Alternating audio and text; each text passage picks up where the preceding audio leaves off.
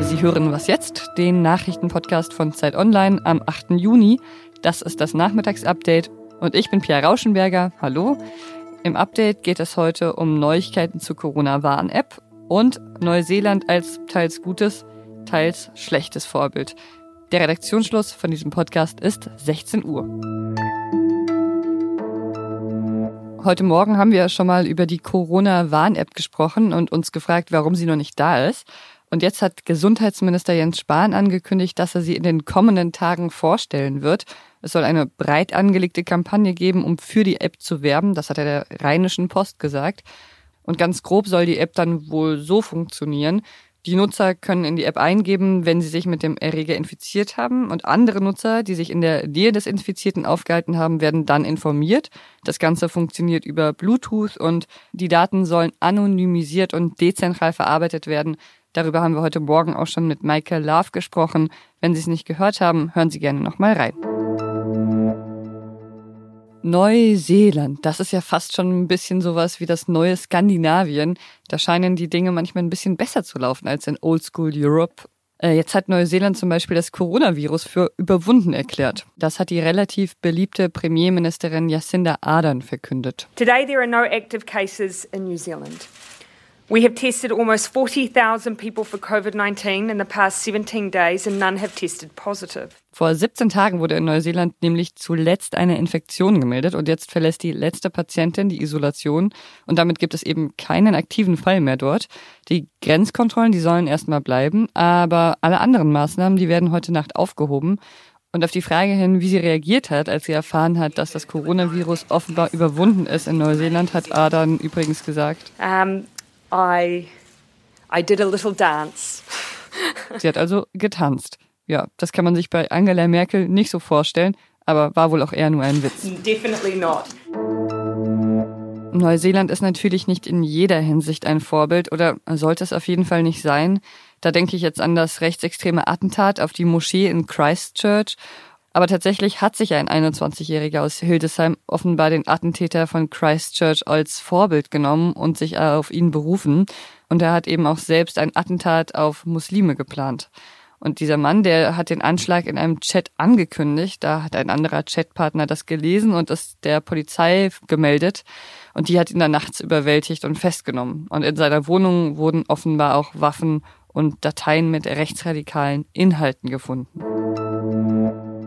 In Münster gibt es einen Fall von sexuellem Missbrauch, der vor ein paar Tagen schon öffentlich wurde.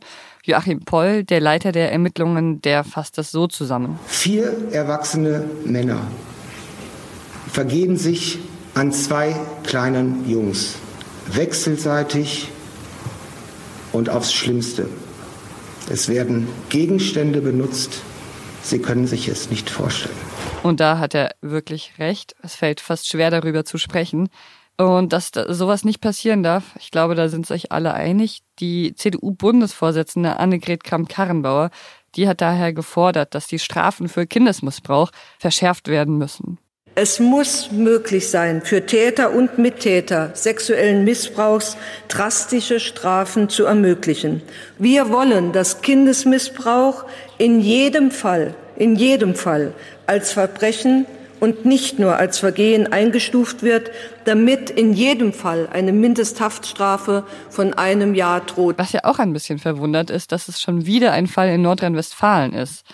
Aber Herbert Reul, der Innenminister dort, führt das eben darauf zurück, dass dort nach dem Missbrauchsfall in Lüchte das Personal vervierfacht wurde, das sich mit Kindesmissbrauch beschäftigt und den verfolgt.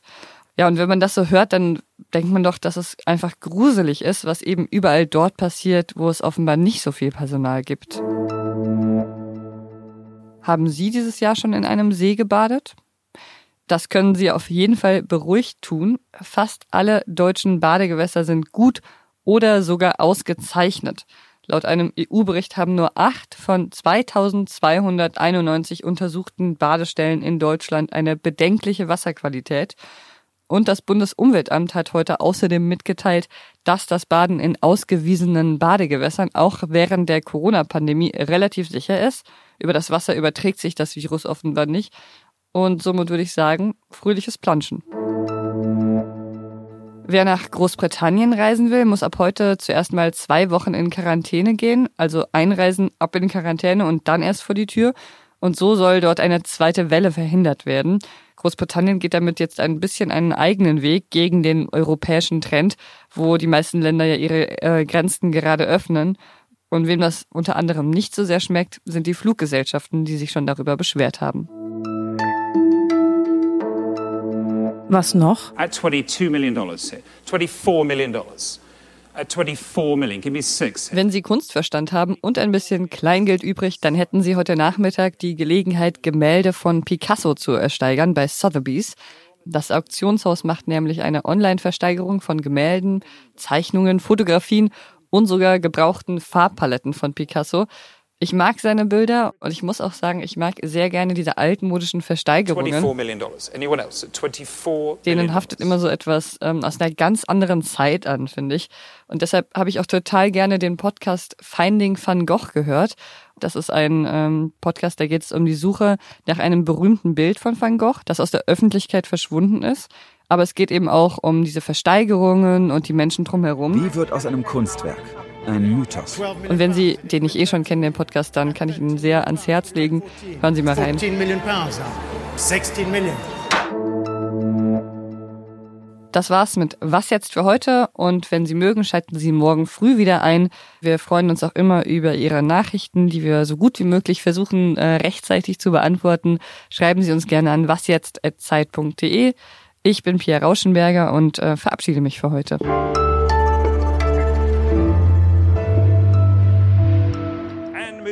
Have lot number 10 is the Renoir. The femme se coiffant au bord de la mer from 1895.